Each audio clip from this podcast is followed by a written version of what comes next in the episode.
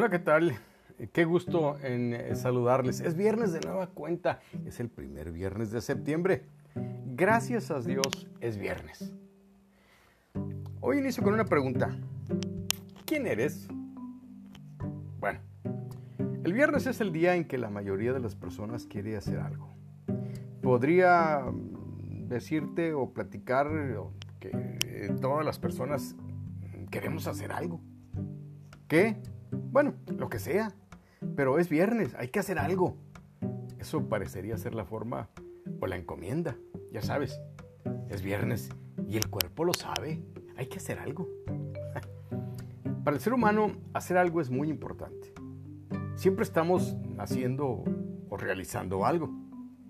Así es con la mayoría de la gente. No obstante, hay excepciones. Personas que el hacer les molesta, les enfada o les causa hasta dolor, molestia, hay pereza. Sin embargo, la mayoría desea hacer y hacer cosas. Es viernes, hay que hacer actividades. Siempre he afirmado que es más importante que hacer el ser. Claro, más importante el ser que el hacer. Que nuestras obras, que nuestras actividades. Bueno, que lo que hagamos sea producto de lo que somos, o sea, que sean producto de nuestro ser. Por eso inicié preguntando, ¿quién eres? Mucha gente que no sabe quién es. Hacemos porque somos y de lo que somos hacemos. No es tan complicado como suena. Es filosófico, claro. En la escuela o en la universidad mm, se nos enseña a hacer. Porque nos convertimos en abogados, en ingenieros, en contadores, en periodistas, en dentistas, en arquitectos, etc. La pregunta entre las personas cuando se ven, se saludan o se conocen casi siempre es, ¿a qué te dedicas? ¿Qué haces? ¿Estudias o trabajas? Pocas veces se pregunta, ¿quién eres? ¿Tú quién eres? Es una forma cultural de interactuar de los seres humanos el preguntar qué haces, no quién eres. Porque la verdad es de que no nos gusta andarle contando a las personas, bueno, quiénes somos en realidad. Se podrían sorprender al saberlo. Y no sabemos hacia qué lado del espectro se irían con su opinión sobre quiénes somos si les decimos. Por eso es mejor contar lo que hacemos, no nos compromete. Esto es lo común, lo ordinario, disfraza, cubre. De ahí que luego vienen las sorpresas. ¿A poco fulano hizo eso? Hombre, yo pensé que fulana era de tal forma porque dijo que hacía esto. Pero ah, qué sorpresa Diego. Esa pues es la forma en que es el ser humano. Así somos todos. Habrá excepciones, insisto. Ahora, la persona que pertenece al reino de Dios ni hace ni es. Entonces, si no hace y no es, entonces cree. Sí, porque para el que cree, nada le es imposible. Y para que todo aquel que cree en Él, en Jesús, no se pierda, pero tenga vida eterna. Eso dice el Evangelio en el libro de San Juan capítulo 3, verso 16, ahí en la segunda parte del versículo, para que todo aquel que cree en Él no se pierda, no se extravíe en lo que anda haciendo, mas tenga vida eterna. Creer es la clave. Le preguntaron un día a los seguidores de Jesús, a los que habían creído en Él, un hombre le pregunta, ¿qué tengo que hacer para ser salvo?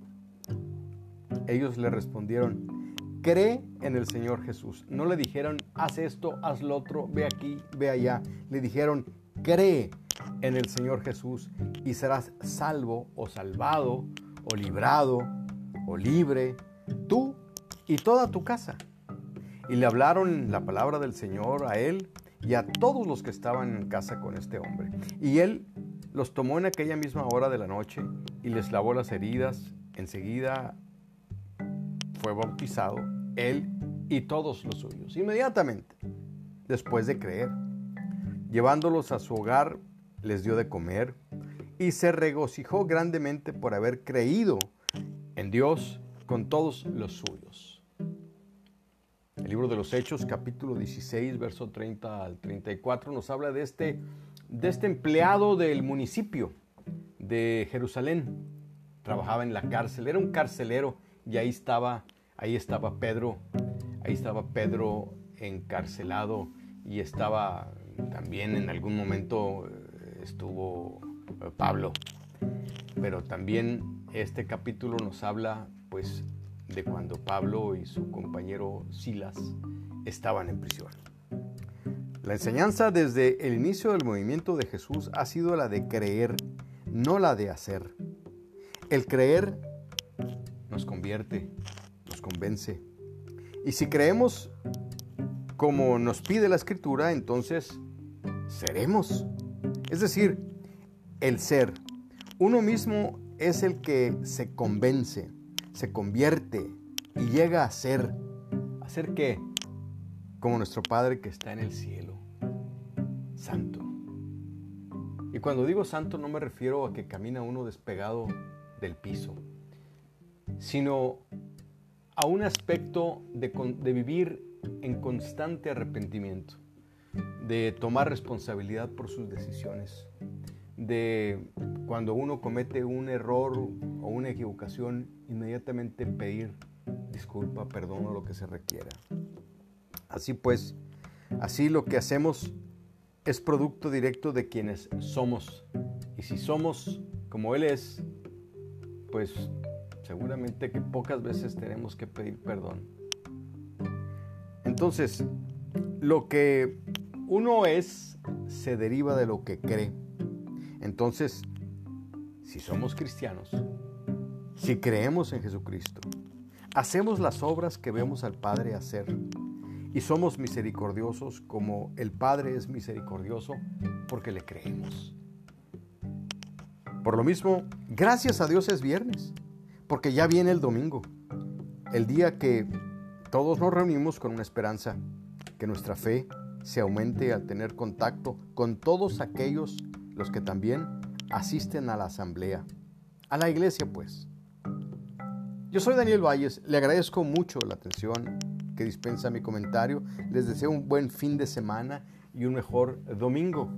Hoy, hoy he leído de mi libro Gracias a Dios es viernes, de la página número 85 y número 86.